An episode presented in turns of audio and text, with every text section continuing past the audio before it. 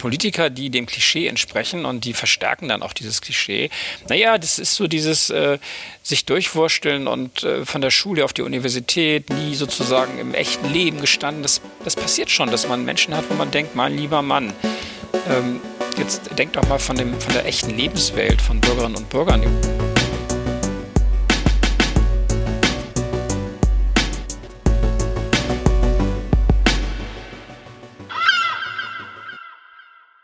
Moin Moin und herzlich willkommen zu einer Sonderausgabe von Chef Talk. Hamburg wählt am 23. Februar seinen neuen Bürgermeister oder seine neue Bürgermeisterin. Und wir haben dieses politische Ereignis zum Anlass genommen und uns die Frage gestellt, was bedeutet es eigentlich, Bürgermeister zu sein? Und welcher Mensch steckt eigentlich dahinter, abseits von Wahlprogrammen und öffentlichen Auftritten und Medienberichten, sondern wie tickt diese Person und was darf man sich unter politischem Alltag vorstellen? Um diese Frage natürlich optimal zu beantworten, haben wir uns mit dem aktuellen Hamburger Bürgermeister Dr. Peter Tschentscher im Ratshaus getroffen und eine Stunde lang mit ihm darüber gesprochen, wie es eigentlich hinter den Kulissen abläuft. Herausgekommen ist dabei ein Gespräch, was wirklich viele, viele Blickwinkel beleuchtet und auch zum Stückweise besser nachvollziehen lässt. Wir haben ihn gefragt, ob Politiker ihre Wähler belügen und warum so wenige als authentisch wahrgenommen werden. Außerdem sprachen wir mit ihm über sein vorheriges Berufsleben, seine persönlichen Talente und ob es natürlich auch Tage gibt, an denen er nicht aus dem Bett kommt. Diese Folge, ganz, ganz wichtig, richtet sich auch gerade an vermeintlich nicht Politikinteressierte. Also die, die sagen jetzt, oh, es geht um Wahlprogramme und Politik interessiert mich gar nicht. Nein, hey, es geht nicht um die aktuelle politische Diskussion und seinen aktuellen Wahlkampf, sondern es geht wirklich vielmehr darum, ihn besser kennenzulernen und zu verstehen, wie tickt so ein Mensch. Also, um noch mehr Menschen zu inspirieren, haben wir eine Challenge an dich für diese Sonderausgabe. Teile diese Folge mit drei Freunden oder Bekannten aus deinem Umfeld, bei denen du glaubst, dass sie neue Impulse aus dem Gespräch ziehen können und mit denen du vielleicht auch gerne mal über politische Dinge diskutieren möchtest und so eine neue Sichtweise hast. In dem Sinne, dreht die Lautstärke auf und freut euch auf diese Sonderausgabe. Viel Spaß! Herzlich willkommen zu einer neuen Folge von Chef Talk. Wir dürfen heute im Zentrum von Hamburg sitzen. Wir dürfen bei unserem ersten Politikgast sitzen in der, in der ähm, Form. Wir dürfen heute beim ersten Hamburger Bürgermeister, Herr Dr. Peter Tschentscher, sitzen. Herzlich willkommen, Herr Tschentscher. Hallo.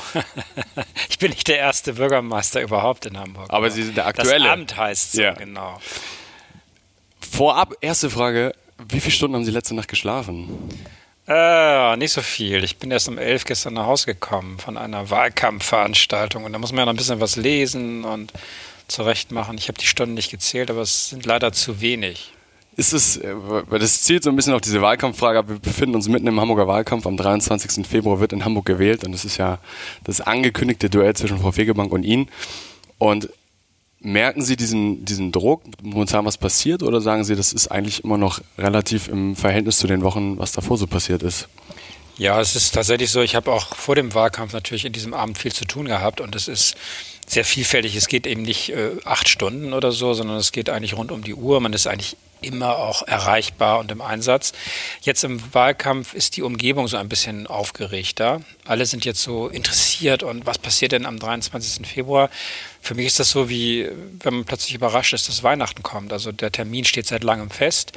Wir sind vorbereitet. Wir haben die letzten äh, neun Jahre in Hamburg schon regiert als SPD und deswegen gibt es für mich jetzt keinen Grund zur Aufregung. Aber man muss jetzt sich schon bemühen und deswegen machen wir Wahlkampf viel Außendarstellung sozusagen. Mhm. Äh, und das ist dann auf eine besondere Art natürlich auch noch, noch mal ganz anders anstrengend. Wir haben, wir haben tatsächlich von vielen Hörern vorab die Frage bekommen, als sie gesagt haben, wir dürfen heute mit Ihnen sprechen. Eine Frage von vielen war eigentlich so, was macht der Hamburger Bürgermeister? Ähm, wir haben uns heute so zwei, drei Themenblöcke gesucht, wo wir gesagt haben, das würden wir gerne von Ihnen lernen. Also wir sind ja hier, dass wir quasi am Ende des Podcasts mit etwas mehr Wissen nach Hause gehen. Und das eine Thema, wo, gerne, wo ich gerne mit Ihnen drüber sprechen werde, ist zum einen, wie sieht das Leben eines Bürgermeisters aus? Wie wird man Bürgermeister? Wie funktioniert Politik? Also sowohl Soft Skills und Hard Skills, was gehört eigentlich dazu? Was gibt es für Techniken? Und auch ein bisschen zu erfahren, wie sind Sie zur Politik gekommen? Sie sind als Arzt ähm, ins Berufsleben gestartet, aber davor gab es ja auch eine kleine Vorgeschichte. Wo kommen Sie her? Wie, wie würden Sie quasi Ihren Werdegang in Kurzform beschreiben? Ja, viele Dinge gleichzeitig. Womit fangen wir denn an? Mit der Jugend. Wo kommen Sie her? Ich bin geboren in Bremen, also einer anderen Hansestadt, dort ähm, aber nur kurz äh, auch eingeschult worden. Und dann bin ich aufgewachsen in einer kleineren Stadt in Niedersachsen, in Oldenburg, und äh, war dann zum Zivildienst in Ostfriesland, also ganz äh, auf dem Land.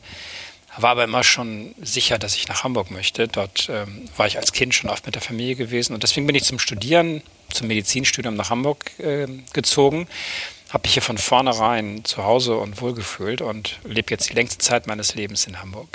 Mit wie vielen Jahren sind Sie nach Hamburg gekommen? Wie waren Sie da? Da war ich, äh, das war nach dem Zivildienst, da müsste ich 21 äh, gewesen sein.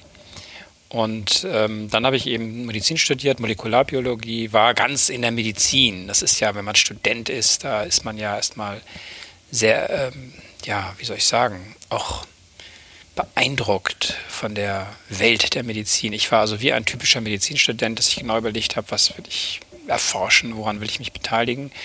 Und das habe ich eben bis zu meinem 45. Lebensjahr sehr engagiert gemacht. Ich war zum Schluss Privatdozent und Oberarzt am UKE, also unserer Universitätsklinik. Parallel und schon als Schüler war ich aber immer politisch interessiert. Und auch während des Studiums schon habe ich gerne mal über andere Dinge gesprochen als über Medizin. Und da bin ich auf Jusos getroffen, die bei mir im Stadtteil auch ähm, unterwegs waren. Und da, da bin ich dann Wie alt waren Sie ungefähr? Da war ich, das muss dann 22, 23 Da kam der erste Politikkontakt quasi. Da war ich praktisch über andere junge Leute bei mir in der, ich war in einer WG mit einem anderen Studenten und ähm, dann kam ich eben in Kontakt mit jungen Leuten aus dem Stadtteil, die dann entweder auch Student waren oder eben eine Ausbildung gemacht hatten. Und darüber bin ich dann sozusagen erstmal zu den Users, dann in die SPD gekommen. Das hat mir immer sehr gefallen. Ich war gleich auch beeindruckt so von, der, von dem ähm, Leben in einem Distrikt. Das ist ja unsere kleinste Einheit. Dort waren natürlich auch ältere Leute, Senioren, die mir vom Krieg noch erzählt haben und wie das so in der Weimarer Republik zugegangen ist mit den Nazis. Es war also ein, eine sehr interessante Erfahrung für mich, dass in einer großen Partei verschiedene Generationen in einer sehr langen politischen äh, Geschichte unterwegs sind, aber die vor allem sehr verankert ist. Hamburg ist immer schon die Stadt gewesen, in der die SPD sehr stark war. Und deswegen bin ich dabei geblieben, bin dann immer so neben dem Beruf auch politisch aktiv gewesen. Äh, und dann erst 2011, da war ich 45, bin ich gefragt worden vom damaligen Bürgermeister Olaf Scholz, ob ich Mitglied des Senats werden möchte. Das habe ich dann ein paar Tage genau überlegt, weil das ja auch das Ende, wenn man so will, meiner äh, medizinischen, wissenschaftlichen Arbeit äh, gewesen ist. Äh, aber ich habe es dann trotzdem gemacht, weil ich doch sehr ähm, fasziniert war von der Idee, Politik zu gestalten und gerade in Hamburg etwas zu machen in der Politik. Deswegen äh, bin ich dann, habe ich meinen Beruf zurückgelassen und bin jetzt seit neun Jahren hauptamtlich Politiker. Da ist, da ist super viel passiert auf dem Weg. Ich glaube, Sie haben schon viele spannende Punkte genannt, quasi auch Wendepunkte in Ihrem Leben kann ich mir, kann ich mir den, den aktuellen Job des Bürgermeisters, ich habe gesagt, es könnte doch eigentlich auch ein Traumjob sein. Ich werde zu vielen Anlässen eingeladen. Ähm, ich habe Sie das letzte Mal auf dem Hamburger Uniball gesehen. Sie sind immer herzlich willkommen überall, die Leute freuen sich. Oder es ist doch eher schon, dass Sie sagen, das ist schon, das ist auch schon äh, ziemlich, ziemlich tough und ich bin nicht immer nur in der Außenwahrnehmung auf den, auf den schönen Termin, sondern es gibt hier hitzige politische Debatten. Ja, das beschreiben Sie schon ganz richtig. Also auf der einen Seite ist die Faszination in diesem Amt wirklich die Vielfalt der Stadt, was man hier an einem Tag alles erleben kann. Ich bin manchmal morgens äh, zur Eröffnung eines, eines äh, einer Immobilie, einer was vielleicht großen Industrieansiedlung oder äh, bin dann plötzlich mittags äh, zu einem zu einem Grußwort in der Elbphilharmonie und abends schon wieder unterwegs mhm. Äh, auf irgendeinem Start-up-Kongress. Ja. Also diese Stadt ist unglaublich vielfältig und dadurch äh, ändern sich sozusagen die, ähm, die, die Themen plötzlich innerhalb eines Arbeitstages sehr stark. Und das ist, glaube ich, viel, viel äh, vielfältiger als äh, sonstige politische Ämter. Also ein Ministerpräsident eines Flächenlandes, der braucht erstmal zwei Stunden Fahrt, bis er wieder irgendwo ist, wo es dann so ähnlich ist wie woanders. Und hier steigen Sie in die U-Bahn und, und, sind hier, dann bei der Elfi. Naja, U-Bahn nicht, aber ich bin in wenigen Minuten plötzlich wieder in einer ganz anderen Welt, in einer ganz anderen Dimension unserer Stadt zu Hause.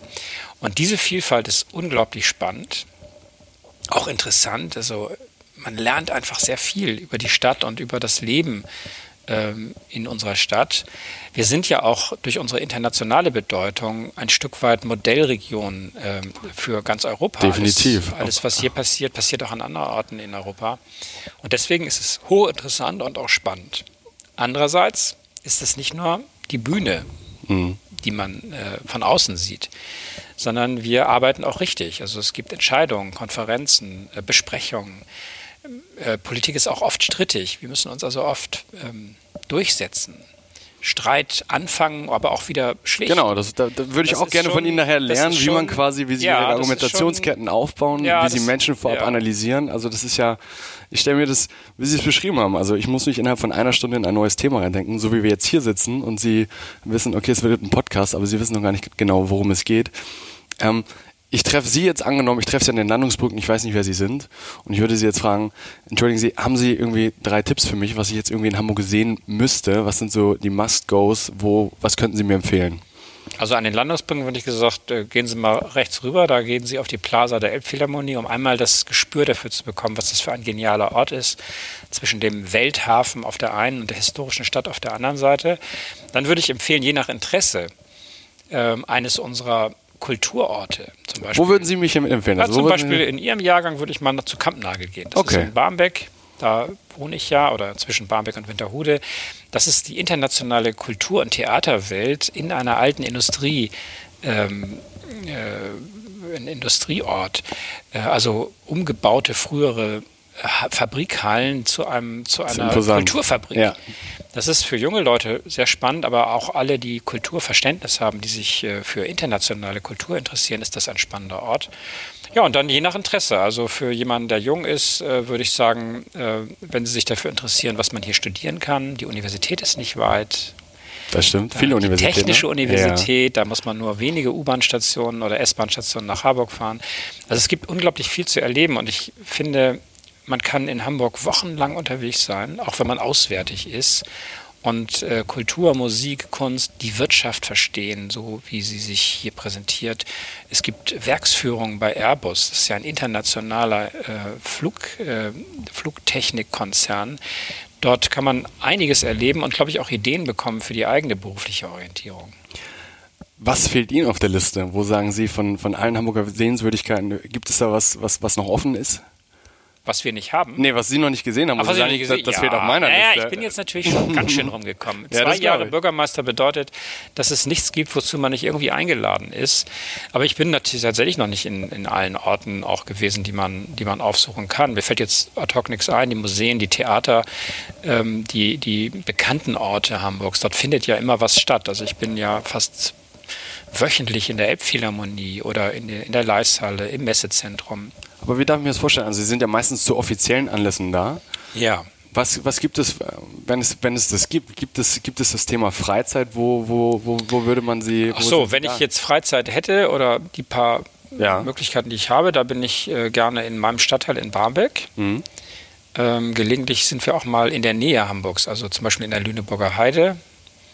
Dort gibt es einen Ort, wo wir gerne mal auch übernachten und dann äh, spaziere oder Stadt jogge ich durch die äh, ja, äh, besondere durch die Heide.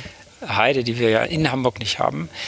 Ähm, aber ich bin auch gerne, wenn ich mal Zeit habe, gerne einmal un zu Fuß unterwegs in der Stadt. Das habe ich früher, als ich nicht ganz so bekannt war, auch äh, länger mal gemacht. Also habe mir dann ähm, früher hat man ja Walkman gesagt, heute sagt man Kopfhörer von der, vom Smartphone. Und dann gerne auch abends so, wenn, wenn die Stadt eigentlich schon zur Ruhe gekommen ist, aber immer noch Leben da ist dann genieße ich so dieses großstädtische Flair, dass man merkt, hier sind Menschen unterwegs, Sommer, die Hamburg. hier wirklich auch leben wollen. Und es gibt ja eine Club-Kneipen-Kultur. Man muss ja nicht überall reingehen, aber man spürt, dass Leben ist in unserer Stadt. Und das genieße ich sehr gerne mal auch bei einem Spaziergang mit Musik im Ohr. Welcher Song würde laufen? Ja, entweder Udo Lindenberg. Okay. Ich bin ja mit Udo Lindenberg quasi aufgewachsen. Der war ja schon zu meiner Jugend ähm, ein Star. Ein Rebell. Äh, ja, auch ein Rebell und ein, ein also der sagt, macht Musik, die, die äh, ja rockig ist, zum Teil auch Balladen. Aber der hat auch in seinen Liedern Texte und Themen, die äh, ja, sehr durchdacht und perspektivisch sind. Er hat ja auch die Geschichte Deutschlands, die Wiedervereinigung, all das begleitet. Ja. Und deswegen bin ich schon ein ziemlich großer Udo Lindenberg-Fan. Aber ich höre auch Dinge, wo ich glaube, ihr Jahrgang sagen würde, hä, was soll das denn? Also das ist doch völlig out. Denn die Musik ist ja etwas, was man in der Jugend erschließt. Und sie werden auch erleben, dass sie mit 50 noch denken, das war mein Song, weil sie sich ein Stück weit an ihre Lebensphasen damit erinnern. Also ich bin zum Beispiel ein Fan auch von Herbert Grönemeyer ja, oder also Deutsch Pop schon ja ist auf jeden ja Fall oder wenn ich zum Beispiel heute mal so richtig wieder die klassische neue deutsche Welle, wie es damals ja. hieß, das ist für mich die Musik, mit der wir unsere Klassenfahrten unternommen haben und das ist jetzt nicht das, was ich jetzt wirklich aktiv mir anstelle, wenn ich selber höre. Aber wenn ich das mal irgendwo mitbekomme, es gibt ja manchmal so die, die Klassiker der 80er oder so, mhm. dann ist das die Zeit, ähm, dann höre ich das noch wieder sehr gerne. Und Musik begleitet einen ja das ganze Leben. Äh, und die Musik, die man dann zu bestimmten Lebensphasen gehört hat und gemocht hat, die erinnern einen dann auch an diese Zeit. Haben Sie, haben Sie mal in die aktuellen Charts reingehört? Wissen Sie, was da so gespielt wird?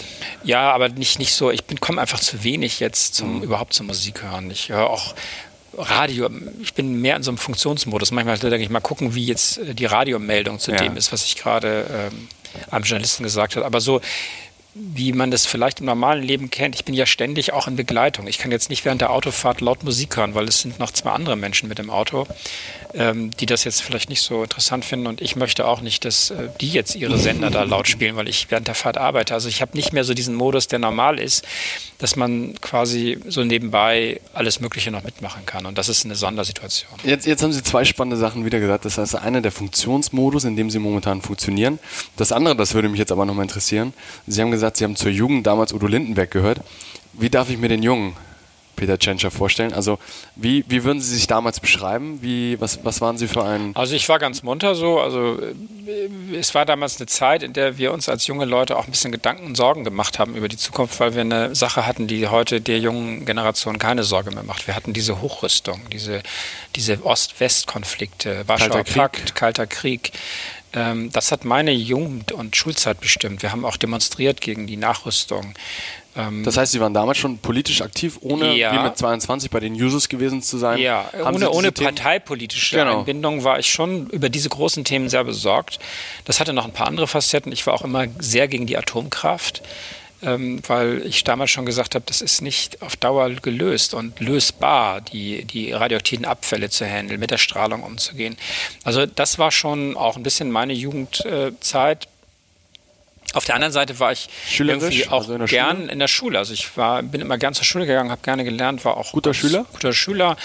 Aber äh, vor allem war für mich auch immer die Schule, also wenn, ich weiß nicht, sechs Wochen Sommerferien, danach habe ich gedacht, so Gott sei Dank, jetzt geht's wieder jetzt los. Jetzt Schule. trifft man wieder so die Freunde im Jahrgang und ich war schon gerne Schüler und äh, auch aktiv. Nebenbei habe ich auch ein paar Hobbys gehabt, also und Klavierspielen zum Beispiel habe ich als Schüler sehr viel gemacht, weil ich die Chance hatte, Klavierunterricht äh, zu nehmen. Und ja, so ist es eigentlich, wenn man sagen, so eine ganz normale Jugendzeit gewesen. Kein Mensch und ich selber hätte jetzt nicht erwartet, dass ich später mal hauptamtlich Politiker werde. Das war so für mich gar nicht geplant und mein weiterer Lebensweg, also das Studium der Medizin und so, das war ja auch nicht. Waren das so alle Sachen, die sich, die sich zufällig, also spontan ergeben haben? Das Medizinstudium, ja, das hätte ich unmittelbar nach dem Abitur nicht gewählt, sondern ähm, das hat sich ergeben durch den Zivildienst. Dort genau, gibt es ja heutzutage nicht mehr. Das gibt es nicht mehr, aber damals war das eben Pflicht. klassisch. Also ich habe zwei Jahre ungefähr Zivildienst gemacht. Sie hätten auch ähm, zum Militär gehen können, ne? Also ja, das wollte ich nicht. Ich war damals in so einem doch sehr kritischen Modus und ähm, für mich hatte das auch ein bisschen politische Gründe. Ich wollte nicht Teil eines äh, Systems sein, was damals sehr konfrontativ war. Ähm, diese Hochrüstung fand ich, hat auch einen Automatismus, der nicht nur defensiv gemeint ist. Und deswegen war meine Kriegsdienstverweigerung, wie das damals hieß, auch ein Stück weit Ausdruck dieses äh, Gefühls der jungen Generation, wir machen einfach nicht mit. Es, so ein es Protest ist, damals auch. Ja, so nach dem Motto, es ist Krieg, aber also es ist Krieg, aber keiner geht hin. Wir machen einfach nicht mit. So dieses, äh, was junge Menschen ja durchaus haben, diese Ungeduld, weil sie das Gefühl haben, die Älteren äh, sagen Dinge, die einem nicht, äh, nicht, nicht vernünftig erscheinen. Und in der, in der Phase habe ich dann gesagt, ich möchte sehr viel lieber Zivildienst machen. Bin dann über die Zivildienststelle, das war der Rettungsdienst eines Landkreises, bin sozusagen über den Krankentransport und das Rettungsdienstwesen, äh, habe ich Einblick bekommen in, äh, in die Medizin im Sinne von, man ist plötzlich daneben und man sieht plötzlich einen Unfall, schwere Verletzungen, ein Krankenhaus, in dem man dann. Gab es da äh, prägende Momente für Sie, wo Sie ja, jetzt immer noch dran ja, denken? Ja. Das ist sehr dramatisch ja zum Teil, was sich im Rettungsdienst ergibt. Also ich erinnere mich noch an jeden besonderen schweren Unfall, in dem ich dann ja im Grunde tätig war als, als Rettungsdienstmitarbeiter, äh, äh, aber auch manchmal so tragische Situationen, wo, wo Menschen verstorben sind, ähm, das äh, prägt sich schon sehr stark ein.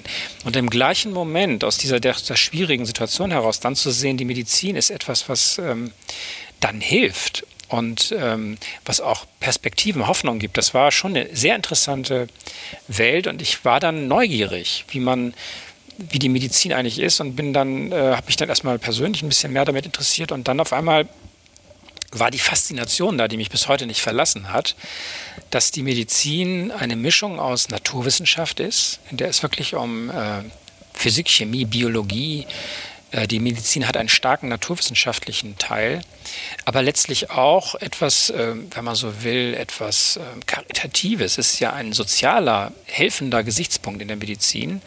Und dann darüber hinaus wiederum etwas, was äh, die Medizin quasi äh, mit der Politik verbindet. Es gibt einen sehr bekannten Mediziner, einen historischen Menschen, der gesagt hat, Mediz Politik ist nichts weiter als Medizin im Großen. Das Symptome, heißt, ähm, im Grunde ähm, das, was man im einzelnen Menschen hat, hat man auch in einer Gesellschaft. Das heißt, ähm, man kann ärztliche Denkart auch auf die Politik übertragen. Machen Sie das? Also gehen Sie. Gehen die ärztliche Denkart, ja. ja. Die ist, äh, ist, ist, vom ersten Semester an prägend für Mediziner. Es wird einem schon im ersten Semester gesagt, Achtung, ähm, man fängt nicht gleich an, irgendwas zu tun, sondern eine Therapie wird, äh, ist die letzte Stufe der medizinischen äh, Behandlung. Es wird zunächst einmal untersucht, dann wird ein Befund erstellt, dann wird eine Diagnose gestellt. Das ist überhaupt das Wichtigste von allem, die richtige Diagnose zu haben, sonst geht eine Therapie ins Leere oder schadet sogar. Und diese ärztliche Denkart, die ist für mich auch in der Politik sehr hilfreich und ich fordere sie immer ein, indem mhm. ich Fragen stelle und sage, ist das wirklich die Ursache unseres Problems? Und also oft Kausalitäten. Die Kausalitäten die wirkliche Ursache ergründen. Also mhm. Also ein Problem erst einmal zu analysieren und nicht vorschnell zu sagen, das wird jetzt gemacht, wenn es vielleicht möglich wäre zu wissen, dass das gar nicht hilft. Und das ist ja so eine, eine Sache, also wo viel diskutiert wird, auch von Studenten drüber. Am Ende des Studiums fragt man sich immer, was, was ist tatsächlich hängen geblieben? Und ich glaube, so die Antwort, was Sie auch gerade gegeben haben, ist, diese Methodik zu lernen. Als Jurist lerne ich anders. Sie werden wahrscheinlich viele Kollegen haben, die, die juristische Reihenweise, wenn ich von Juristen ja. Fällt Ihnen das schwer oder ist das? Das ist schon auffällig, weil manchmal Sitzungen nämlich der Einzige, der nicht äh, Jurist ist. Und trotzdem ist es mit Erfahrung manchmal wichtig, die richtigen Fragen zu stellen an Juristen. Mhm. Einfach ganz aktiv zu sagen, sagen Sie mal, das ist doch ein Problem. Gibt es nicht irgendeinen rechtlichen Hintergrund, der verhindert, dass das und das passiert? Also die dann, Ursache. Naja, ich frage als Nicht-Jurist, mhm. ob wir nicht Regelwerke haben, die in unserem Sinne auch gedacht sind. Und wenn man mit guten Juristen zu tun hat und ihnen die richtigen Fragen stellt, dann kriegt man auch sehr kluge juristische Antworten. Und damit, ähm, wir sind eben eine sehr verrechtlichte Gesellschaft. Da ist ja jede kleine Frage plötzlich mit irgendwas äh, an, an, Vorgaben versehen. Und deswegen ist es ganz gut, äh, Juristerei ernst zu nehmen, also auch ähm, sich den, den rechtlichen Fragen zu stellen. Sie erreichen ansonsten immer, auch äh, wenn man das nicht wünscht. Ist, ich glaube, diese Frage ist fast überflüssig, aber wenn ich Sie jetzt fragen würde, Herr Tschentscher, was würden Sie mit dem heutigen Wissen damals nochmal studieren, dann wäre die Antwort wahrscheinlich. Ich hätte, ähm, äh, habe immer äh, bis heute noch und fand das damals auch interessant, Jura ist etwas, was, äh, was man in vielfältiger Hinsicht gebrauchen kann. Aber man muss ein Gespür, man muss auch Lust dazu haben. Deswegen würde ich einem jungen Menschen immer empfehlen zu überlegen, was ist sein Talent und äh, was interessiert einen selber. Denn nichts ist schlimmer, als wenn man eine Sache machen soll, die einen nicht begeistert. Und deswegen ist das Erste, was ist das Interesse? Das Zweite ist, habe ich Talente? Aber das ist schwierig kann. zu finden. Also das ist ja meistens die Herausforderung. Es Ach, aber es ist nicht so schwer, äh, sich selbst mal zu fragen, was, was macht einem Freude und was kann ich gut. Talente sind ja auch ähm, wenn man das mal so will, auch Geschenke der Natur, ähm, die einen vielleicht ein bisschen verantwortlich was würden Sie als Ihr Talent beschreiben? Was glauben Sie, was, was ist Ihr Talent? Also mein Talent ist, glaube ich, die analytische Denkart und ich kann sehr gut mit komplexen Daten umgehen. Also einige sind. Haben Sie das früh gemerkt? Also war das schon in der Schule ja, so? Ja, ich war schon in der Mathematik nicht schlecht als Schüler. Ich habe ähm, auch in meinem späteren Beruf immer gemerkt, mich schrecken komplexe Daten gar nicht ab. Ich neige dann dazu, ich mache das dann, Sie ich sortiere das gerne und überlege ich, Mensch, vielleicht ist ja eine Logik in dem System und wenn ich die erkenne, kann ich etwas äh, damit anfangen. Da hätten Sie vielleicht auch Informatiker werden können. Das weiß ich nicht, aber ich glaube schon. Es gibt naturwissenschaftliche Denkarten, die sind überall hilfreich. Ähm, aber es gibt eben auch ganz andere Art. Es gibt Leute, die haben Talent, auch ähm, Menschen zusammenzubringen oder zu moderieren. Ähm, man muss sich selber fragen, was bin ich vielleicht ein kreativer Typ? Habe ich Lust, Neues zu entdecken, künstlerisch unterwegs zu sein? Dann, dann gibt es viele Branchen, die Kreativ-IT-Branche, da ist vieles an, an, ähm, an, an, an Ideenreichtum auch gebraucht. Und insofern, die erste Frage ist immer, was macht mir Freude? Wofür, wofür, wo, wofür habe ich Interesse? Denn als ich damals studiert habe, war es in allen Studienfächern so, wir waren die geburtenstarken Jahrgänge. Immer wurde gesagt, Juristen, da kann man die Straße mit pflastern und was ist alles für Das hört man heute über BWLer genau. Hört man über BWLer, aber wenn es mich interessiert und ich, mhm. dann würde ich mich davon nicht abschrecken lassen, weil am Ende gibt es ja auch immer, ist man auch dann sehr gut. Wenn, ein, wenn eine ähm, natürliche intrinsische ist, Motivation genau, ist. wenn man motiviert ist, so, dann wird man besser und dann ist man in diesem Beruf auch besser aufgehoben als andere. Und alle anderen sollten auch immer überlegen, mache ich das jetzt nur, weil mir die Eltern sagen, oh, du sollst einen Laden unternehmen. Es gibt viele, die haben Medizin studiert, weil die Eltern schon Ärzte waren. Das war bei Ihnen nicht so? Das war bei mir nicht so. Ähm, und ich weiß auch nicht, ob ich das beneiden sollte, sondern ich habe mir das für mich selbst überlegt. Mein Vater war Kaufmann, der hätte mir empfohlen, Betriebswirtschaft zu lernen. Ja. Und ähm, insofern muss jeder so seinen, seinen eigenen Weg gehen. Und ich bin auch bei unserem Sohn froh, dass er etwas ähm, sich gesucht hat, was ihn selber interessiert, wovon was ich hätte er? ihm dazu nicht geraten und trotzdem hat er das gemacht und ich glaube, es war eine kluge Entscheidung, dass er sich selber fragt, was, was macht dir Freude? Denn man soll als Sohn und als Tochter nicht die Interessen der Eltern umsetzen. Bisschen rebellisch sein, so wie damals das Nicht rebellisch, aber selbstständig. Seinen eigenen Weg. Und, äh, und Eltern, die klug sind, beraten ihre Eltern dabei. Sie kennen ja ihre Kinder auch oft und, ähm, und ähm, können ihnen helfen, diesen Weg zu finden. Sie sollten ihn nicht vorschreiben, aber sie sollten helfen, diesen Weg zu finden. Und das ist in dem Fall von Ihrem Sohn, hat er studiert? Das ist, äh, nee, das, das ist jetzt seine Sache, aber ähm, ich will das nur als Prinzip sagen, man soll sich von Eltern gerne mal beraten lassen. Die sind, die kennen ihre Kinder von Kindesbeinen an und wissen manchmal fast besser, ähm, wie sie vielleicht auch sind und, und reagieren können. Aber man darf sich nichts vorschreiben lassen. Ich glaube, die, wenn, man sich umguckt, weil Sie ja Chef-Talk sagen, wenn man so die Leute, die in bestimmten Branchen auch richtig erfolgreich waren, fragt, sind die oft gegen den Wunsch der Eltern oder gegen das, was ihnen sozusagen in die Wiege gelegt wurde, ging angegangen und gesagt, nein, ich habe eine andere Ambition. Nehmen wir mal Joja Wendt, den super Klavierspieler. Der sollte eigentlich Jura studieren, hat er erzählt. Und er hat es auch studiert, aber irgendwann hat er gesagt, es nützt ja nichts. Ähm, ich interessiere mich so für Musik. Und ähm, der Bruder von Klaus von Donani, unserem früheren Bürgermeister, der war auch aus so einer Familie, aus der man eigentlich auch gerne der man Jura studiert hat, der Christoph von Donani. Und der hat dann auch gesagt, dass irgendwann ähm, hat seine Mutter den Spruch gehört, sie können machen, was sie wollen. Der Junge wird, macht sowieso Musik mhm. am Ende, weil man das manchmal ja auch den Menschen ansieht, wie ambitioniert und froh sie auch sind in einem bestimmten Bereich.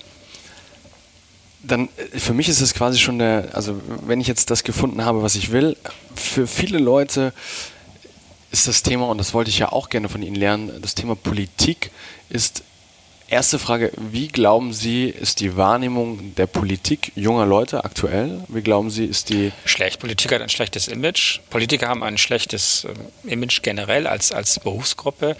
Ich habe das ja gemerkt, dass ich, äh, als Arzt ist man ja in einem sehr hohen Sozialprestige. Weißer Kittel, Oberarzt im Universitätskrankenhaus, das, da haben Sie, sehr, haben Sie es auch sehr leicht, etwas zu tun, weil... Ähm, es ist ein Mehr, also Sie können sofort sehen, der Person wird geholfen, ja, und es ist, wird nicht sofort immer alles in Frage gestellt. Man will etwas und dann ist es ja akzeptiert, dass man das jetzt nicht für sich macht. Natürlich gibt es auch Ärzte die und Ärztinnen, die das nicht so gut umsetzen. Aber erst einmal ist das Sozialprestige hoch und der Respekt dem, dem Beruf gegenüber ist hoch.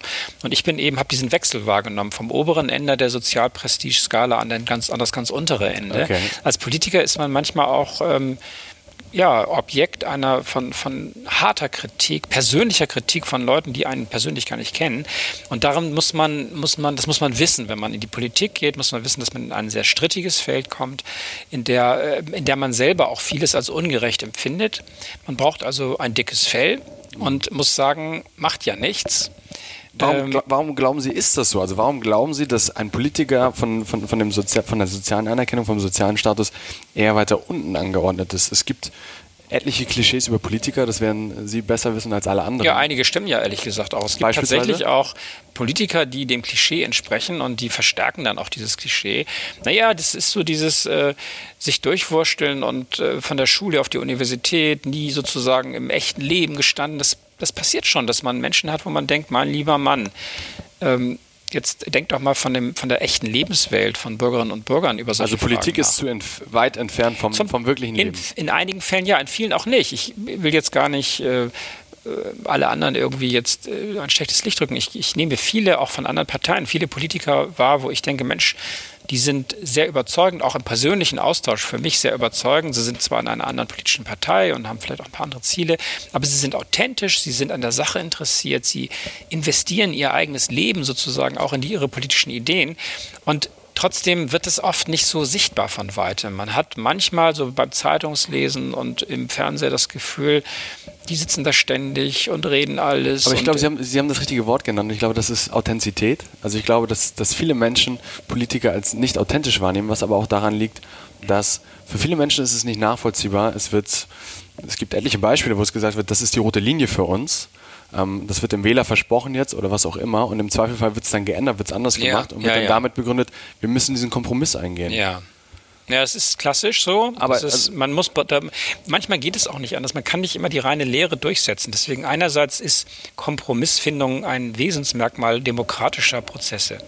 Aber aber Sie sehen also Selbstverständlich also finde ich es ziemlich wichtig, dass man versucht, vor einer Wahl nichts zu versprechen, was man hinterher nicht umsetzen kann. Und einige Wahlprogramme haben schon den Wahlbetrug in sich, weil man schon weiß oder wissen könnte, dass solche Dinge nicht umsetzbar sind. Und da würde ich jedenfalls für mich in Anspruch nehmen, dass wir versuchen, ich als Person oder wir als Hamburger SPD, ein Wahlprogramm so zu formulieren, dass wir auch sicher sind, wir kriegen es hinterher umgesetzt. Aber jetzt ist, und jetzt sind wir bei dem nächsten Punkt, das ist ja auch das Thema, was von Politikern als Klischee gerne wahrgenommen wird. Und das hat auch was mit der Typfrage zu tun, dass Politiker häufig sich, äh, sie sind ja sehr gewandt, was die Rhetorik angeht, und häufig sich nicht auf, klar, also auf klare Antworten festnageln lassen. Das erlebt man ja immer wieder, auch in vielen Fernsehdebatten, wo es dann darum geht, ja oder nein. Und äh, um zurückzukommen auf das Wort Authentizität, wir sehen doch aber momentan, das ist doch so die Wahrnehmung, die Typen, also die Menschen, die eine klare Linie haben und hier nicht weiter, das ist ja das Momentane, da sagen die ein Rechtspopulisten oder populistisch, mhm. ist ja das Erfolgsmodell, weil ein Donald Trump, der sagt, das ist mir egal, ich ziehe das so durch, wie ich will, komplett ohne Wertung, kann Politik davon was lernen aktuell? Also ist es der Ruf der Gesellschaft wieder zu sagen, wir brauchen authentische Menschen? Warum stellt es mhm. Politikern so schwer zu sagen, wann haben Sie das letzte Mal gesagt, es tut mir leid, es war mein Fehler? Das gibt es selten. Also die Politik stellt sich selten hin und sagt, okay, wir haben es verbockt. Also ich weiß nicht, Beispiel, Sie waren im HSH Nordausschuss, Sie waren bei der Elbphilharmonie. Elbphilharmonie ist super ausgegangen jetzt am Ende, aber es gibt ja selten den Fall, und das ist die Frage, warum, warum gibt es nicht, ja, wir haben es verbockt. Das lief nicht. Das ist mein Fehler. Geht es darum, an der Macht zu bleiben? Geht es darum, dem politischen Gegner nicht zuzuspielen? Warum ist das so? Also zunächst mal war ich ja als Oppositionspolitiker in der Aufklärung von HSH Nordbank und Elbphilharmonie-Skandal beteiligt und wir haben hinterher zum Beispiel gesagt, wir müssen jetzt dafür sorgen, dass die Elbphilharmonie nicht ein zweites Mal zu einem öffentlichen Ärgernis wird. Und in dem Senat haben wir dann dafür gesorgt, dass die Verträge anständig formuliert werden und dass die Elbphilharmonie dann ohne Komplikationen zu Ende gebaut wurde. Das ist wichtig für das Vertrauen in Politik, dass man solche komplexen Vorhaben auch abarbeitet, sonst verliert man das Vertrauen in die Handlungsfähigkeit des Staates. Aber ich will das gar nicht anders darstellen, als Sie das gerade machen. Es ist so, dass Politiker oft dazu neigen, sich es, es sich leicht zu machen, sich nicht festzulegen. Und äh, ich weiß aber auch immer, dass Leute das nicht wünschen. Sie wünschen, dass man eine klare Ansage macht. Sie sind manchmal gar nicht einverstanden mit der Ansage, aber sie sind trotzdem froh, dass es eine Ansage gibt. Und auf der anderen Seite, ich will jetzt nur ein bisschen mildernde Umstände äh, sozusagen ähm, beantragen. mal sehen. Weil es nämlich so ist, wenn Sie ehrlich sind in der Politik, nehmen Sie mal eine Bürgerschaftsdebatte hier, unser Parlament, und Sie sagen, Sie beginnen nur rhetorisch, ja, ich gebe zu, das ist richtig, dieser Einwand. Schon dieser rhetorische Halbsatz führt am nächsten Tag zur Schlagzeile, Senator X räumt Fehler ein. Obwohl man eigentlich nur rhetorisch einmal etwas Normales sagen will, sagen will, ja, ich verstehe Ihre Punkte. Das heißt, Sie sind in der Medien- und in der sehr aggressiven äh, journalistischen Landschaft ähm, sehr schnell in der Politik gebranntes Kind, wenn sie zu leicht mit Sprache umgehen. Man muss sich bei jedem Interview ähm, äh, immer überlegen, wie rum sage ich das jetzt? Und ist der eine Satz, wenn er von den fünf vorherigen Sätzen und von den fünf nachfolgenden Sätzen getrennt wird, für sich möglicherweise missverständlich. Ich glaube, das ist das Dilemma. Und das macht uns so, macht uns so manchmal so stereotyp in den Formulierungen oder eben so zögerlich mal was, was äh, zugespitztes auch einzubauen. Ich will nicht sagen, dass das gut ist. Ich bin auch sehr dafür. Ich versuche ab und zu mal auch sehr, sehr klare Botschaften zu sagen, auf die Gefahr hin, dass es ähm, überinterpretierbar ist.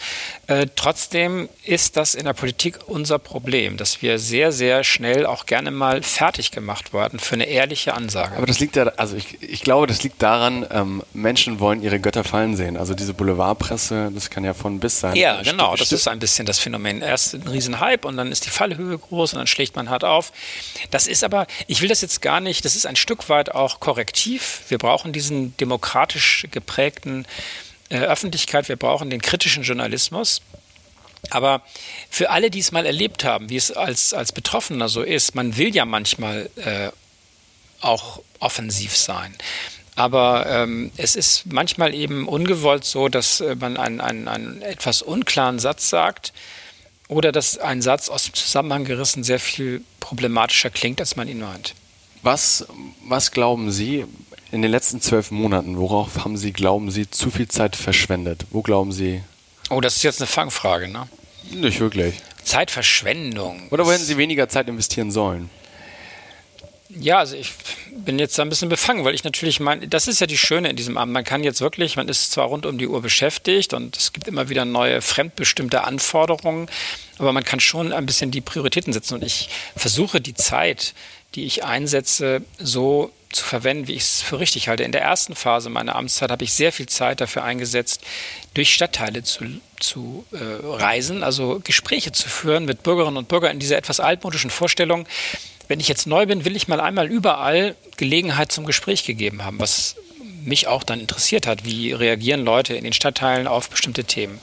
In der zweiten Phase habe ich mich sehr dafür eingesetzt und habe dafür gesorgt, dass wichtige Themen, die anstanden, gelöst werden. Da habe ich sehr viel intern Zeit damit verbracht, dass wir das Fernwärmekonzept aufbauen, die Fernwärmerückkauf machen, dass wir den Haushalt aufstellen, dass wir die HSH Nordbank Verträge, den Verkauf vollziehen, dass wir ähm, jetzt dieses Klimaschutzkonzept bekommen, was sehr wichtig ist. Und ähm, in der Phase habe ich sehr viel Zeit ins politische unmittelbare äh, Handeln und Entscheiden gelegt. Und jetzt in der Wahlkampfphase investiere ich viel Zeit auf die Außendarstellung, weil das sich einfach jetzt anbietet. Ich bedauere jetzt eigentlich nicht, dass ich in dieser vernünftigen Art und Weise ins Amt äh, mich eingearbeitet habe, dann die Anforderungen auch abgearbeitet habe und jetzt im Prinzip natürlich das Ziel habe, auch weiter arbeiten zu können als Bürgermeister, denn es gibt noch viel zu tun. Es gibt sehr viel zu tun. Diese Stadt ist eine tolle Stadt. Jetzt interessiert mich noch ein, ein, ein Punkt. In diesen ganzen politischen, strittigen und hitzigen Debatten und Erfolgen und natürlich auch Niederlagen, das gehört dazu, um auch ein bisschen das Menschliche zu sehen, gab es Momente, wo Sie gezweifelt haben? Ja, vor allem auch, dass ich das weitermache. Also ich bin ja in einer bevorzugten Lage. Ich kann mir das Leben außerhalb der Politik sehr gut vorstellen. Ich war in meinem früheren Beruf sehr zufrieden und es hat ich bin jeden Tag gerne zur Arbeit gefahren. Ich weiß, wie es ist, ohne Politik zu leben. Und ist das heute anders? Also gibt es auch Tage, ähm, wo Sie nicht gerne zur Arbeit fahren? Ich will nur sagen, ja, das gibt es, dass es Fälle gibt, wo man denkt, das ist nicht nur äh, amüsant, in diesem Amt zu sein. Ich will nur sagen, äh, diese Unabhängigkeit, dass ich sage, ich kann mir auch vorstellen, aus der Politik auszuscheiden. gibt mir eine innere Ruhe und Gelassenheit und auch äh, eine Stärke, weil ich immer denke, ich mache dieses Amt ja nicht nur des Amtes wegen, sondern ich habe bestimmte Ziele. Ich wollte damals ganz bewusst Regierungshandeln übernehmen, weil ich fand, es fand, laufen viele Dinge falsch und ich möchte sie in meinem Sinne weiter bewegen. Und wenn das dann aber nicht funktioniert oder wenn Leute sagen, wir wollen das nicht, dann sage ich, okay, ich bin dafür angetreten, wenn ihr das so seht, dann kann das jemand anders gerne übernehmen. Mhm. Und ich sage Ihnen, die Leute sind immer klug in den Ratschlägen, aber den Haushalt damals zu sanieren mit einer Milliarde Schulden pro Jahr, neun Schulden pro Jahr, eine HSH Nordbank mit 60 Milliarden Risiken, da hat sich keiner vorgedrängelt zu sagen, ach, das lass mach mal, ich, ich mache das mal. Und diese Stärke zu sagen, ich mache das, ich weiß auch, wie ich das angehen möchte, ich überzeuge auch alle, die das sich überzeugen lassen wollen, aber schreibt mir nicht vor, was ich für falsch halte, äh, sondern dann müsst ihr das anders angehen. Und das gibt einem also diese Möglichkeit, sich vorstellen zu können und damit auch zufrieden zu sein, auch mal ohne Politik weiterzuleben. Die gibt einem die Kraft und auch die Stärke in der Politik, gute Entscheidungen zu treffen. Okay, ja, ich, ich, kann das, ich kann das sehr gut nachvollziehen. Und ich glaube, was ich habe gerade gedanklich so die Parallele gezogen ich glaube, sie haben das, was vielen Professoren an den Universitäten fehlt. Sie haben die, die, die Praxis da draußen. Viele Professoren sind sehr theoretisch und haben selten selber unterrichten BWL, aber waren selber noch nie in einem Unternehmen tätig. Und man merkt sehr schnell, auch bei Professoren, und das würde ich jetzt auch auf Sie übertragen, wenn diese Grundgelassenheit da ist, um zu wissen, ich habe Wissen, was ich, ich habe, ich habe Möglichkeiten, ich habe Optionen, die auf dem Tisch sind, um mich später danach, ja, im, im, im schlimmsten Fall, wie auch immer der aussehen mag, mich umzuorientieren, ähm, lässt einen natürlich irgendwie befreiter auflaufen und könnte Ihnen ja auch die Möglichkeit geben, oder sehr authentisch aufzutreten und sagen, das ist jetzt hier eine rote Linie für mich, dafür stehe ich, ähm, das wird nicht, da gibt es auch keinen Kompromiss, und wenn nicht, That's it. Okay, alles klar. Ja, Demokratie besteht auch daran, dass man äh, keine Unterstützung bekommt. Aber um nochmal die Professorenschaft ein bisschen in Schutz zu nehmen, ich war ja auch, wenn man so will, als Privatdozent in der Situation, mein Fach als äh, in der Lehre zu vertreten. Ich, es ist auch nicht schlecht, wenn es Menschen gibt, die sich sozusagen mit Haut und Haaren der Wissenschaft ähm, äh, verschreiben und die vielleicht tatsächlich aus einem sehr abstrakten Ansatz heraus ähm, Betriebswirtschaft, Volkswirtschaft, Jura, Medizin, was auch immer betreiben, weil es darf auch nicht ähm, die Praxis sozusagen, die, die, die wissenschaftliche Neugier totmachen. Manchmal gibt es ungewöhnliche Ideen, die sind nicht momentan nicht Realität. Und die Medizin ist voller Irrtümer in der Geschichte. Und diejenigen, die gesagt haben, nein, ich akzeptiere einfach nicht das, was sozusagen landläufige Praxis ist, was schulmedizinisches Wissensstand ist, sondern ich bin einfach mal aus einer eigenen besonderen Sicht unterwegs. Ähm, die haben manchmal recht behalten. Die Medizin ist voller Irrtümer. Wir haben bis vor, ich habe noch Dinge im Studium gelernt, die heute als Kunstfehler gelten. Und äh, so sind, äh, um das Beispiel zu nehmen, Magengeschwüre sind in Infektionserkrankung. Wer das damals gesagt hat, der wurde ausgelacht, auf wissenschaftlichen Kongressen ausgeladen. Und der, der das so aus seiner besonderen Ambition heraus entdeckt hat, das fand ich schon sehr bemerkenswert. Also nicht einfach wie selbstverständlich in der Praxis sich immer im, im, im normalen Hamsterrad bewegen, sondern ruhig mal sich davon zu befreien und unabhängig auf Fragestellungen zu blicken. Das ist ein großer Wert der freien Forschung und Lehre. Mhm. Und die Nützlichkeit kann immer dann kommen und sollte auch passieren, wissenschaftliche Erkenntnisse einzusetzen im Leben, aber nicht von vornherein nur die Nützlichkeit jedes Gedankens äh, an den Anfang stellen. Um das Thema Politik quasi ähm, so weit es geht abzuschließen, hätte ich noch die Frage, Sie können jetzt eine Sache am System ändern, also am politischen System. Was, was würden Sie gerne ändern? Oh, oh, oh, oh. Das ist jetzt schwer. Das ganze politische System verbessern. Eventuell. Also es gibt Wettbewerbe, ganz große, da, die gehen über Jahre, da werden jetzt schon neue Verfassungen geschrieben und sowas. Aber wo gibt es eine Sache, wo Sie glauben, das können Sie jetzt entscheiden, absolute Mehrheit, es ist alles gut. Ähm, das würde uns aber voranbringen. Und das ist jetzt hier kein, keine Medien, das, also vielleicht geht jetzt bei Ihnen die Raffinerie los, oh, welche Ja, weil es, ist, es fällt mir unglaublich vieles ein, was man noch ändern kann, was man machen soll. Ich glaube, wir sollten uns bewusst machen, und das ist sehr wichtig, dass wir ähm, uns der Wahrheit verpflichtet fühlen. Diese Fake News, die in den sozialen Medien äh, unglaublich Verbreitung finden, die machen uns Politik irgendwann unmöglich, weil wir ja uns immer. Aber das können Sie ja nicht ändern. Das ist ja keine Sache, die Sie, die Sie an Nein, aber ich kann können. mich dafür einsetzen, dass ähm, redaktioneller Journalismus, dass äh, die Verpflichtung auf Wahrheit ähm, aber Wahrheit ist ja auch immer relativ, wie auch bei der Medizin. Also ich weiß, richtig, man kann unterschiedliche Sichten auf Wahrheiten haben, aber man soll nicht sagen, ich habe alternative Fakten. Das ich heißt, darf nicht die Grenzen zwischen Glauben, Wissen und Meinung verwischen. Und das wäre mein Wunsch, dass man auch in der Politik ähm, sehr stark mal die, die Fakten trennt von der von der Meinung und nicht alles immer durcheinander rührt. Und das ist, äh, das wäre mein Wunsch an ein politisches System. Das ist dass man, Fakten basiert. Dass es faktenbasiert ist, dass wir uns Mühe machen zu sagen, was ist die Realität, nicht nur Wahlprogramme schreiben, auch mal überlegen, wie sind Entscheidungen gewesen, also in diesem Sinne ein Stück weit realitätsbezogener auch in der Politik denken. Faktenbezogen. Ah, ja, okay. evidenzbasiert würde man ja, in, der, genau. in, der, Medizin sagen. Nicht Meinung an den, an den Anfang stellen und damit ja immer so zu tun, als wenn viele okay. Dinge in der Welt nur Meinungssachen sind. Ja. Sondern vieles scheitert an der praktischen Realität. Also ich kann nicht einfach nur fliegen, die Schwerkraft wirkt, ob ich das gut finde oder nicht. Und dieser Realitätsbezug in der Politik, politische das Konzepte, das wäre das wär mein Wunsch, dass wir realitätsbezogen sind. Politik soll die Realität verändern. Das, wäre ja schwierig, das, das schwierig, ein Gesetz zu fassen. Also ja. wenn Sie, das wäre jetzt keine Verfassungsänderung, das wäre ja einfach, das ist ja ein gesellschaftlicher Aufruf quasi. Ja, Sie meinen was ganz Praktisches. Ja. Ja, wir können alles machen. Wir haben die Freiheit, Gesetze zu beschließen. Ich brauche jetzt nichts mir auszudenken. Ähm, also Ihre ich, Antwort könnte ja auch sein, es, es gibt nichts. Nein, unsere, unsere Demokratie funktioniert, wenn wir uns alle einbringen und ähm, wir dürfen nur diese Fehlentwicklung von Populisten irgendwie nicht auf den Leim gehen. Also das, was die AfD macht oder was manchmal sozusagen aus, aus, ähm, aus, aus merkwürdigen Motiven heraus ähm, an, an schlimmen Gedankengut ver verbreitet wird, das ist etwas, aber das kann ich nicht durch ein Gesetz Nein, verbieten. Definitiv. Das, sondern das ist gesellschaftliche Wahrnehmung. Allen. Das ist der Aufruf, glaube ich, ja. an die Politik, also gerade an, an, an die, Sie haben es jetzt genannt, nicht an die AfD. Ich glaube, da könnte ein Mittel zur Lösung sein, klare Kante ja. auf gewissen Positionen zu beziehen, authentisch zu sein und die Leute irgendwie abzuholen. Und was ich, was ich immer gerne habe, aber das ist jetzt auch nicht so ein Gesetz wie Sie, ich frage immer gerne, wenn mir Dinge berichtet werden, was würden Sie denn machen, wenn Sie Bürgermeister wären? Mhm. Weil zu wenig Verständnis dafür da ist, dass wir auch nicht zaubern können. Es gibt, natürlich bin ich nicht einverstanden mit der jetzigen Lage, wie wir mit fossilen Brennstoffen umgehen. Wir müssen sehr schnell klimaneutral werden. Ich kann die Verkehrslage, die sich seit Jahrzehnten in Hamburg ergeben kann, auch nicht wegzaubern. Wir müssen jetzt den, die Verkehrswende organisieren. Und da sind viele Leute ungeduldig und sagen, das geht so nicht. Und es ist die, immer einfacher, gegen anzugehen, als und die, Aber, aber die, die, die, die Überlegung, der Wunsch ist zu sagen, überlegt mal, wie würdet ihr es angehen? Und dann wird es oft sehr schweigsam.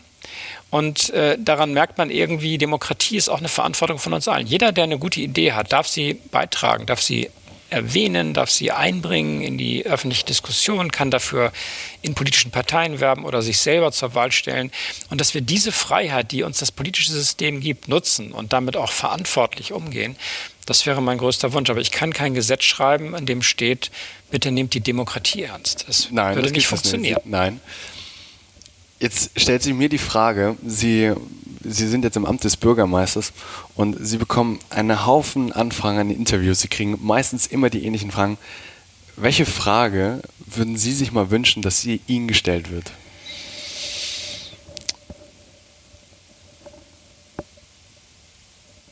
Das ist auch wieder sehr schwer.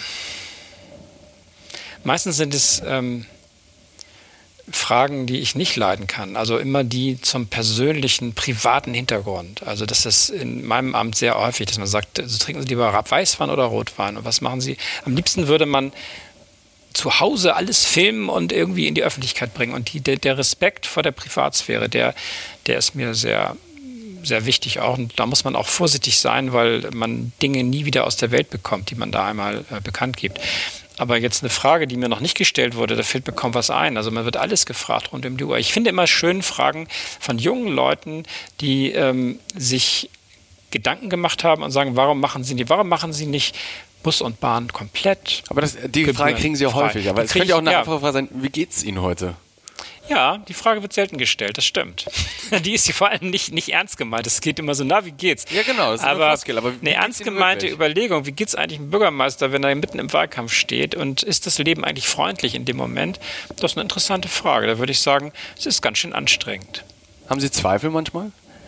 Nicht wirklich, also nicht in dem Sinne, dass das äh, alles schief läuft, sondern ich aber Sie müssen hab, funktionieren, Sie sind ja, in genau. Man Modus. Muss, wenn man morgens um aufsteht, auch manchmal muss ich mir sagen, so komm, der Tag ist wieder lang, aber es, äh, es ist, ich mache das nicht aus, es hat mich keiner gezwungen, dieses ja. Amt zu nehmen. Ich habe es selber gewollt und ähm, es, ist, es sind nur Zwischenphasen, wo man manchmal denkt, meine Herren, jetzt ist echt auch mal gut bald bist du wieder in deinem alten Beruf. Aber es ist schnell vorbei, vor allem wenn ich dann morgens einmal ein bisschen ausgeschlafen bin, dann bin ich wieder kampfesmutig und denke mir, nee, nee, nee, nee, die anderen sind auch nicht, äh, sind auch Menschen. Äh, sind auch nicht klüger oder, ja. oder haben, haben, haben, haben mehr vorzuweisen. Also man muss auch ein Stück Selbstbewusstsein mit in das Amt gehen.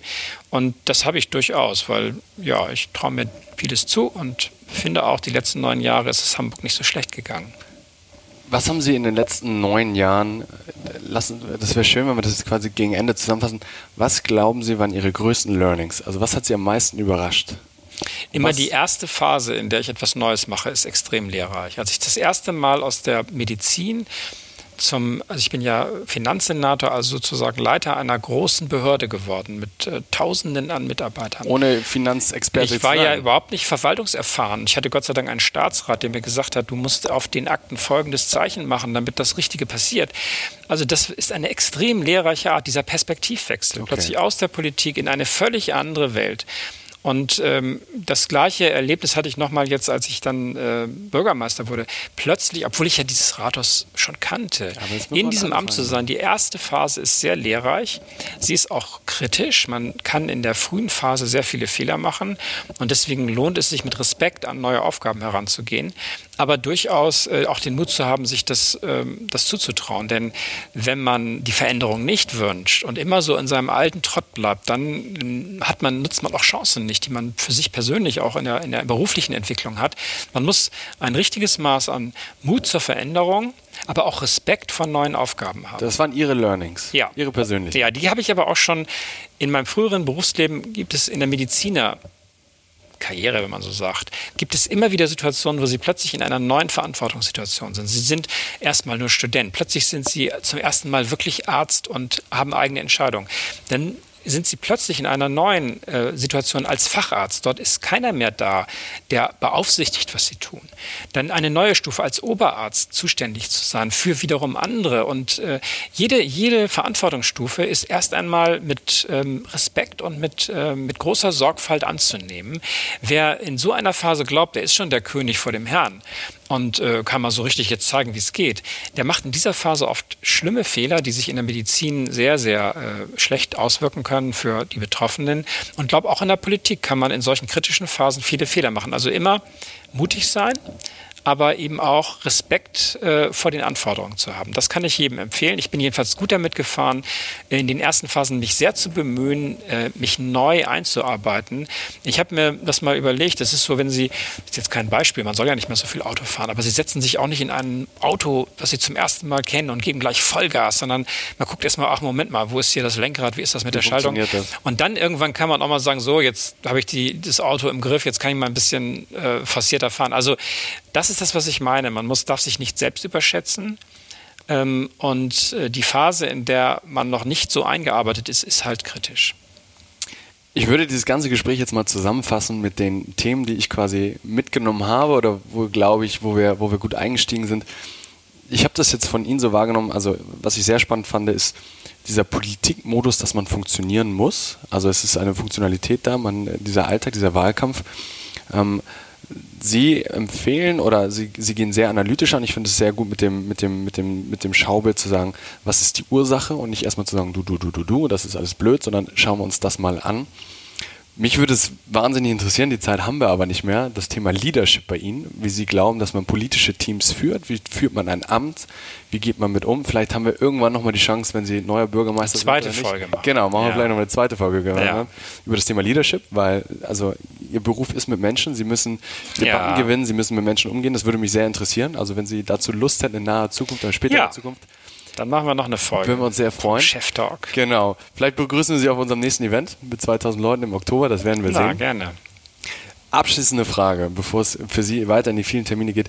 Welchen Gast oder würden Sie uns empfehlen? Wo glauben Sie, das wäre ein super spannender Gesprächspartner oder Gesprächspartnerin aus Hamburg oder aus Deutschland, wovon Sie nachträglich immer noch inspiriert sind, wo Sie glauben, das ist eine wahnsinnige Erfolgsgeschichte, die ist super auflegen. Also da habe ich gerade in Erinnerung, mal mit Julia Wendt zu sprechen, einem äh, begeisterten Klavierspieler, der die Welt der Musik sozusagen erschließt und einen mitreißt, der auch Missionen hat, der sagt, die Welt der Musik ist eine Sprache, die über kulturelle Grenzen und Sprachbarrieren hinwegreicht.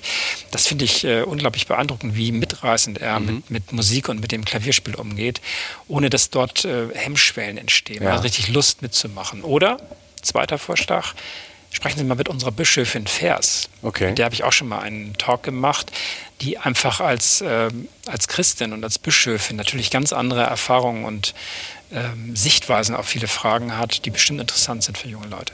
Dann werden wir uns mit den beiden in Kontakt Na, setzen. schönen Gruß von mir. Ja, selbstverständlich, den werden wir ausrichten. Vielen Dank für Ihre Zeit. Danke, Danke dass Ihnen. wir Sie hier interviewen durften. Unbedingt. Viel Erfolg im Wahlkampf. Danke. Dankeschön. Tschüss. So, das war unsere Sonderausgabe mit dem ersten Hamburger Bürgermeister, Dr. Peter Tschentscher. Für alle Hamburger folgt jetzt noch ein kleiner Aufruf. Geht unbedingt am 23. Februar wählen. Es ist wichtig, in politisch hitzigen Zeiten seine Stimme zu nutzen und Demokratie aktiv zu gestalten. Eure Stimme beeinflusst nicht nur den Umgang mit der Klimakrise, sondern hat auch Auswirkungen wie beispielsweise eure Uniförderung oder wie hoch der Strompreis ist oder wie Hamburg das Thema Digitalisierung in Zukunft angeht.